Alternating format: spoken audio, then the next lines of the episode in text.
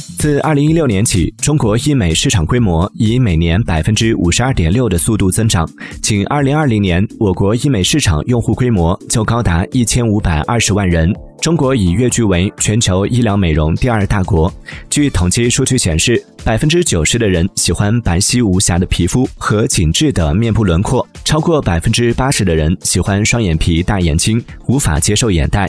但是，整形手术是否真的能够实现求美者们的理想呢？整形医生称，极端的医美要求是不合理的。